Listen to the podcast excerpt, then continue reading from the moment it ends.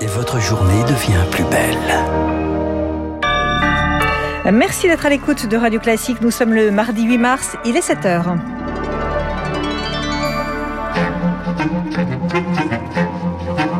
La matinale de Radio Classique avec Aurélie Blonde. Et à la une de l'actualité, nous serons en Ukraine. Dès le début de ce journal, à Kiev, la capitale, qui plus que jamais se barricade en attendant l'assaut russe. Cela fait 13 jours que ses habitants vivent dans l'angoisse. La diplomatie, elle s'active en vain pour l'instant. Emmanuel Macron enchaîne les entretiens. Il s'attend à ce que la guerre dure, vous l'entendrez. Et puis les femmes ingénieures sont encore trop peu nombreuses. Coup de projecteur en ce 8 mars, journée internationale des droits des femmes. Radio classique. Lucille Bréau pour le journal de 7 heures. Lucille, en Ukraine, la situation humanitaire s'aggrave de jour en jour. Et dans plusieurs villes assiégées, les vivres commencent à manquer après 13 jours de guerre. L'Ukraine attend ce matin des cessez-le-feu locaux pour permettre l'évacuation des civils, à Kiev notamment, mais sans grand espoir. Pendant ce temps, les combats se poursuivent. On part pour la capitale, justement, tout de suite retrouver Jonathan Alperi en direct. Jonathan, vous êtes photoreporter. Vous couvrez ce conflit depuis qu'il a commencé. Ces dernières heures, plus que jamais, vous avez vu Kiev se barricader dans la perspective d'un assaut. Oui, bonjour. En effet, euh, on, on, constate surtout dans les faubourgs euh, du nord-ouest de la ville que les autorités ukrainiennes, épaulées par leur armée, sont en train de barricader tout ce quartier parce que ce sera probablement l'axe de l'avancée de l'armée russe qui est à quelques kilomètres et qui est en train de prendre euh, cette fameuse ville de Irpin où on a vu de nombreuses photos avec le pont détruit et les civils qui essayent d'échapper au combat. Et comme hier, donc Jonathan, l'Ukraine attend donc ces, fameux couloirs humanitaires pour évacuer des civils. Oui, en effet. Donc, il est. Euh, il y a eu beaucoup de discussions dernièrement sur ces histoires de couloirs humanitaires, notamment à Mariupol. Malheureusement, les, euh, ça n'a pas été respecté. Les autorités n'ont pas pu secourir les civils qui ont essayé de s'échapper plusieurs fois.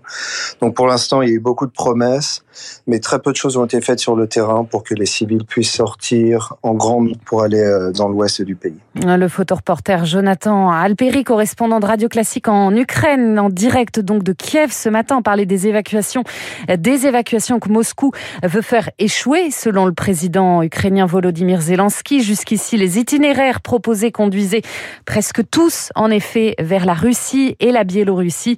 Les Nations Unies réclament également ce matin des couloirs sûrs pour fournir de l'aide aux zones prises pour cible. Et pendant ce temps, la Russie, elle continuerait par ailleurs de bombarder des sites nucléaires ukrainiens, selon l'Agence internationale pour l'énergie atomique. Une installation de recherche a été endommagée par des obus d'artillerie. C'était dimanche à Kharkiv, deuxième ville du pays, sans conséquences radiologiques selon l'AIEA. La diplomatie, elle, semble bien impuissante. Le front très uni des Occidentaux en matière de sanctions économiques serait même en train de se, se fissurer sur la question d'un embargo sur les ventes d'hydrocarbures russes, option rejetée hier par l'Allemagne, très dépendante du gaz russe. Joe Biden, Olaf Scholz, le Premier ministre britannique Boris Johnson et Emmanuel Macron se sont une nouvelle fois entretenus hier. Tous sont d'accord pour augmenter le coût pour la Russie en réponse à l'invasion. Mais l'heure n'est pas franchement à l'optimisme selon le président français. Je ne pense pas que dans les jours et les semaines qui viennent, il y ait une vraie solution négociée. Je l'espère. Et nous faisons tout ce que nous pouvons pour y aider. Elle dépend des deux parties prenantes, mais elle dépend aussi de la réalité sur le terrain.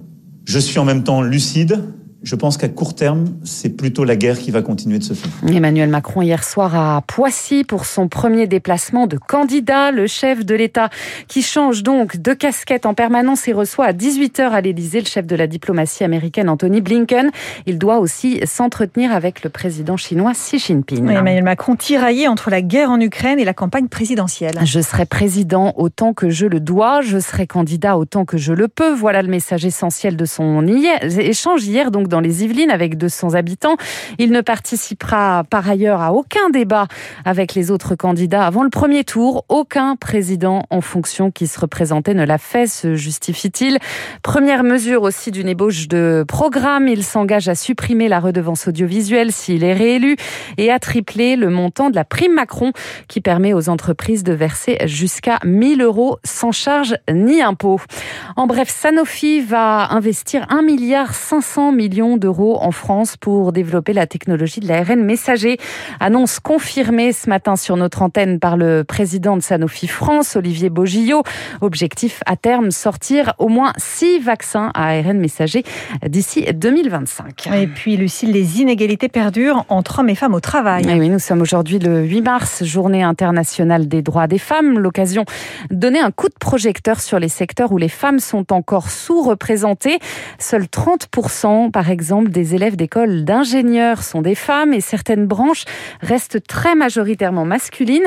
C'est le cas notamment des sciences dures ou du numérique. Là, les femmes ne sont que 10% environ.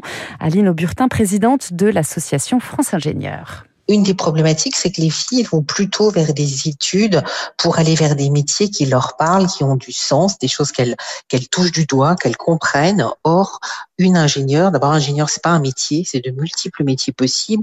Et d'ailleurs, la plupart du temps, les ingénieurs en changent plusieurs fois au cours de leur carrière. Et donc, souvent, les filles ne voient pas les ingénieurs. Moi, quand on me pose la question de mon métier, je vais peut-être dire, je suis directrice des achats et personne ne va forcément s'imaginer que j'ai au départ un cursus technique. Les filles ne savent pas ce à quoi mènent les ingénieurs et ça les freine. Aline Aubertin, présidente de l'association Femmes Ingénieurs, joint par Anne Huot, a noté que plusieurs collectifs féministes appellent à manifester aujourd'hui à Paris. Le cortège reliera cet après-midi la gare du Nord à l'hôpital Tenon. Et puis un nouvel exploit pour le perchiste suédois Armand Duplantis. Il a battu hier à Belgrade en Serbie le record du monde de saut à la perche en franchissant quand même 6 mètres 19. C'est la troisième fois que le Suédois établit la meilleure marque mondiale de sa jeune carrière. Euh, merci Lucille Bréau. Prochain journal à 7h30 avec Charles Bonner. Dans un instant, l'essentiel de l'économie, l'édito de François Vidal, les États-Unis prêts à décréter un embargo contre le pétrole et le gaz russe. L'Europe a-t-elle les moyens de suivre? Et puis 7h15, l'économiste Christian Saint-Etienne au micro de Radio